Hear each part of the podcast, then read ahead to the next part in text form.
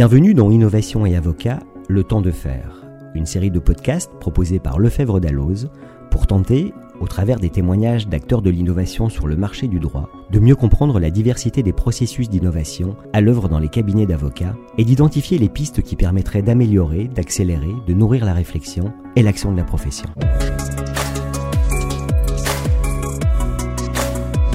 Jusqu'à maintenant, les écoles de formation des avocats permettaient de former à un métier, puis, au gré des expériences, d'apprendre à améliorer les gestes transmis par le maître, comme un compagnonnage.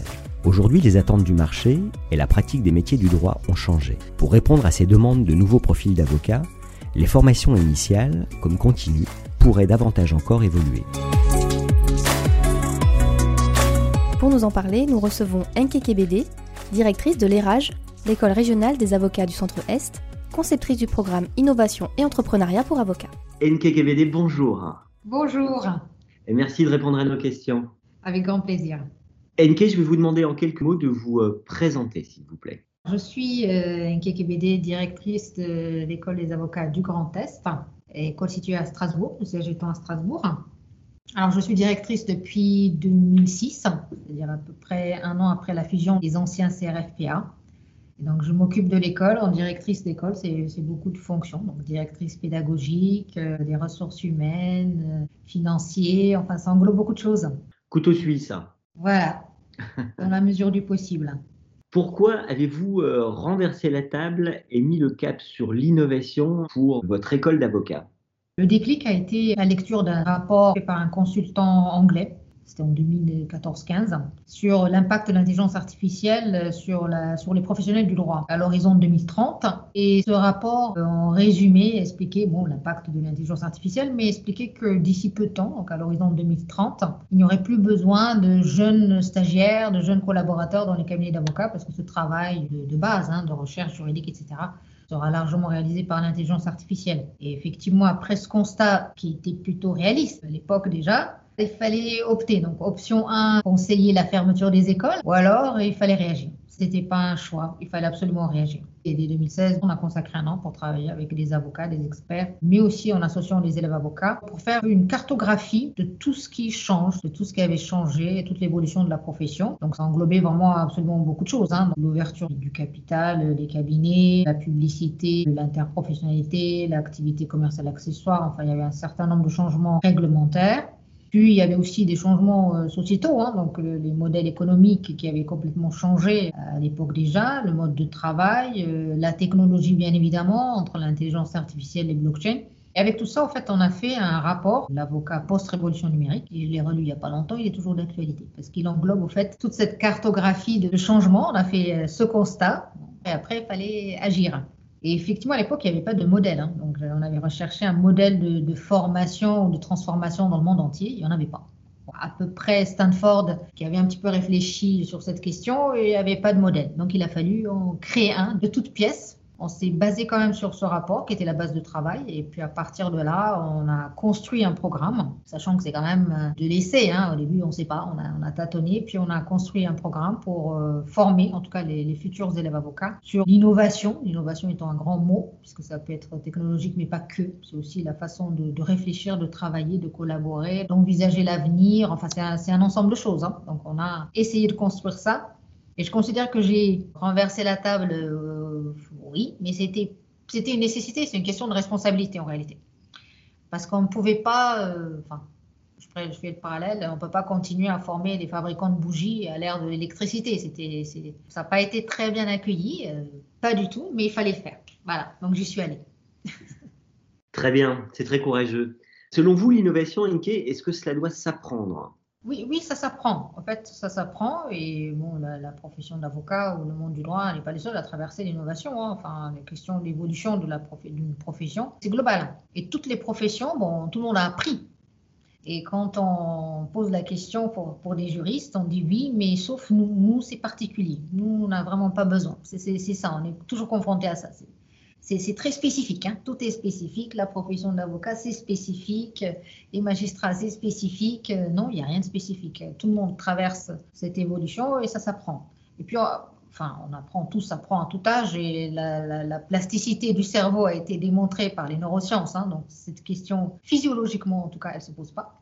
Mais le plus dur, c'est les freins culturels. Et puis globalement, euh, en tant qu'être humain, on n'aime pas trop le changement, n'aime pas trop l'inconnu. Mais tout s'apprend, sachant que le programme qu'on a conçu hein, est, est, complètement évolutif et chaque année, on efface tout et on recommence.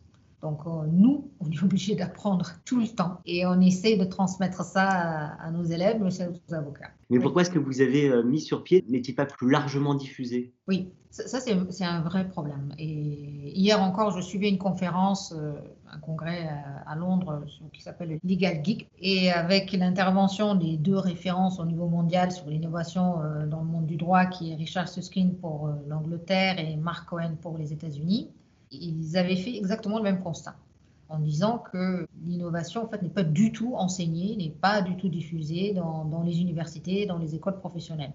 Donc déjà première chose, c'est pas un problème franco-français, c'est un problème complètement mondial. Et, c'est vrai, il y a plusieurs raisons. Donc la raison principale, c'est qu'effectivement le modèle universitaire est particulièrement en droit et, millénaire. Hein. Ça a toujours fonctionné comme ça, donc il n'y a pas de raison de toucher à quelque chose qui marche bien c'est très difficile à faire bouger. Et puis, ça c'est très français, je dirais, le modèle euh, universitaire est, plutôt très théorique, qui est basé sur, du savoir, l'acquisition de savoir, et très très déconnecté du monde du travail globalement. Bon, bien sûr, il y a des exceptions. Il y a des professeurs qui, sont, euh, qui ont d'ailleurs la double casquette avocat et prof ou magistrat et prof et qui font un travail formidable. Mais ça reste très, très minoritaire globalement, euh, à la fac de droit, on n'enseigne pas un métier. On enseigne le droit, on forme des, juristes, de bons techniciens de droit. Mais euh, c'était suffisant, d'ailleurs. C'était largement suffisant. Ça marchait très bien pendant des années, des, centaines d'années comme ça. On pouvait exercer comme ça. Mais le monde a tellement changé qu'aujourd'hui, pour être avocat, cette partie, ce volet de technicité du droit n'est juste un volet de toute la palette de compétences dont a besoin un avocat aujourd'hui. Donc, euh, s'il ne sait pas euh, gérer, optimiser la gestion de son cabinet, euh, rechercher un modèle économique viable, s'il ne connaît pas la technologie et s'il ne sait pas travailler en collaboratif, ça devient quand même très compliqué à exercer aujourd'hui. Et pourtant, toutes ces compétences-là et toutes ces pratiques-là ne sont absolument pas enseignées, ni à l'université. Et nous, une fois qu'on récupère les élèves avocats à l'école, après 6, 7, 8, 10 ans d'université, on a 6 mois pour apprendre un métier, déjà, traditionnel et apprendre à innover. Donc, ce qui devient euh, quelque chose de, très compliqué pour nous aussi. Il faudrait à l'avenir, et c'était l'idée du débat hier entre ces deux grandes références, c'est de dire, ben, c'est aussi à la profession de, de retourner à la fac, à l'université, pour expliquer les besoins des professionnels et essayer de transformer progressivement cet enseignement. Parce qu'en réalité, euh, même si on se base sur les écoles d'avocats, de magistrats, de policiers, bon, ça ne représente pas 100% des étudiants en droit. Quand même un grand volet d'étudiants de droit qui sortent de l'université et qui ne savent rien faire. Que deviennent-ils Je ne sais pas. Donc il faut quand même se poser cette question, pas toujours tout jeter sur l'université. Peut-être que nous-mêmes, on doit euh, faire un effort, euh, retourner à l'université, expliquer les besoins.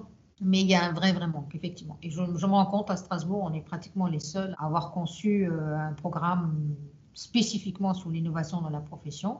On exporte beaucoup à, l'étranger, très peu en France d'ailleurs. Encore une fois, ce n'est pas un modèle, c'est un modèle que nous, on revoit chaque année. C'est-à-dire, on efface tout, on recommence. Donc, euh, mais en tout cas, on est sur une piste. Voilà. Très bien pour euh, imaginer effectivement que les besoins de la profession soient réexprimés auprès de l'université et que euh, celles-ci réagissent, finissent par réagir un jour. Mais quid pour tous ceux qui sont des professionnels et qui ne repasseront plus par l'université? On a conçu quand même quelques programmes avec l'université. Par exemple, nous, on a conçu avec la faculté de droit de Strasbourg un diplôme universitaire pour des professionnels sur la cyberjustice, par exemple. On essaye de, faire travailler et les juristes et les informaticiens ensemble sur le minimum dont ils ont besoin, chacun de leur côté. Par exemple, on peut concevoir, on peut co-concevoir avec l'université des programmes de formation. Bon, l'université le propose sous forme de diplôme universitaire de DU simplifié pour les professionnels, mais ils l'ont aussi transformé en Master 2 parce qu'il y avait tellement de besoins. Euh, finalement, ils étaient complètement dépassés. Il y a eu des gens de la France entière qui se sont inscrits, donc ils l'ont aussi transformé en Master 2. Donc, il y a ce volet-là. On peut, je, pense, il y, a, beaucoup, beaucoup de diplômes qu'on peut co-créer ensemble. C'est déjà la première chose. Et puis nous, à l'école, on a aussi la, responsabilité de la formation continue des avocats. Donc, on propose aussi des formations continues pour les avocats. On fait pratiquement 200 sessions par an. Enfin, on en fait beaucoup, euh, plus de 600 ou 700 heures de formation. Et depuis quelques années, on a introduit aussi un programme similaire, mais plus condensé, parce que c'est des professionnels, ils n'ont pas le temps, sur, sur deux ou trois journées, qu'on appelait PopCab. Donc, ce sont des, journées de formation, mais avec plusieurs ateliers. Parce que les besoins en termes d'innovation ne sont pas les mêmes selon les, les cabinets, selon l'activité, selon les professionnels. Donc, on laisse un choix aux avocats pour s'inscrire dans des ateliers. Ça peut être de la technologie, pure technologie. Et les avocats viennent concevoir des smart contrats, par exemple, hein, sur blockchain. Ça peut être très pointu. Ou ça peut être du legal design, donc acquérir les bases, ou du langage juridique clair, parce que ça aussi, c'est des vrais besoins, du visual design.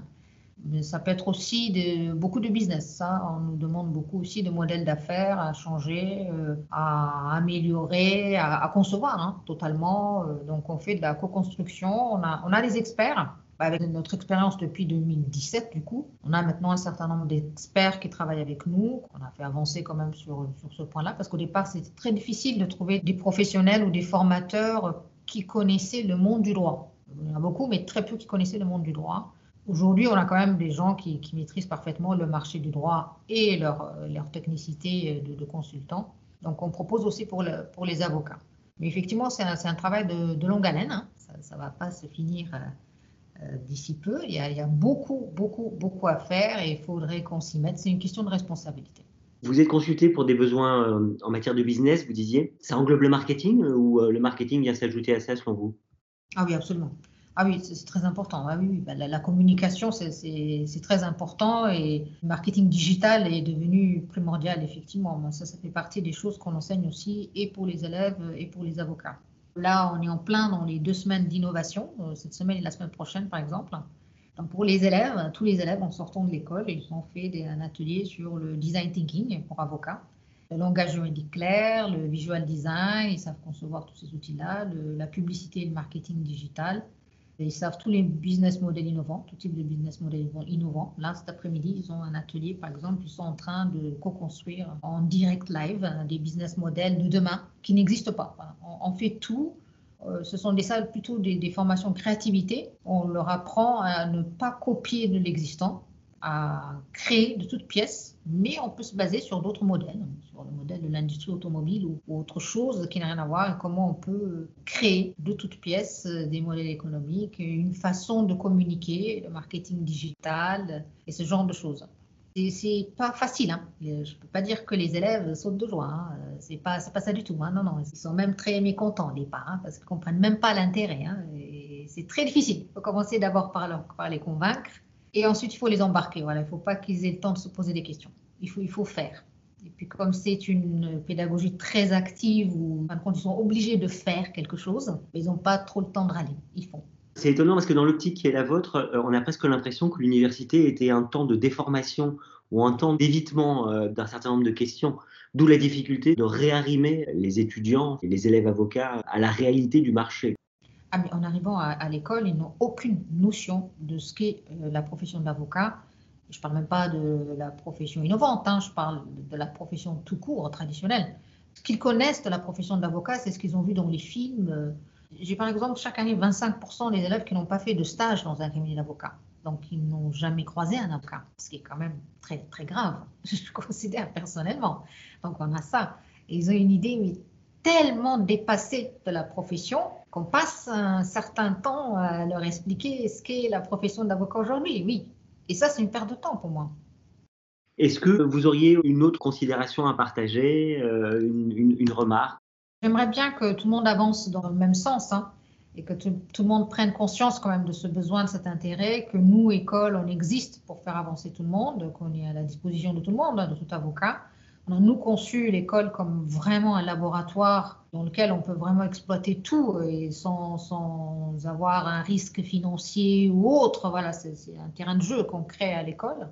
Et je trouve que malheureusement, l'école n'est pas assez utilisée par les avocats qui pourraient co-concevoir, créer des choses. Et on a tous cette responsabilité vis-à-vis -vis de l'université. On ne peut pas jeter la pierre. On va déjà nous se remettre en cause et expliquer à l'université ce qu'on doit faire. Je pense que s'il y a deux messages urgents aujourd'hui, ça doit être ça, parce que sinon, si on fait rien, on va, on va former de futurs chômeurs en toute connaissance de cause. Et ça, c'est pas supportable.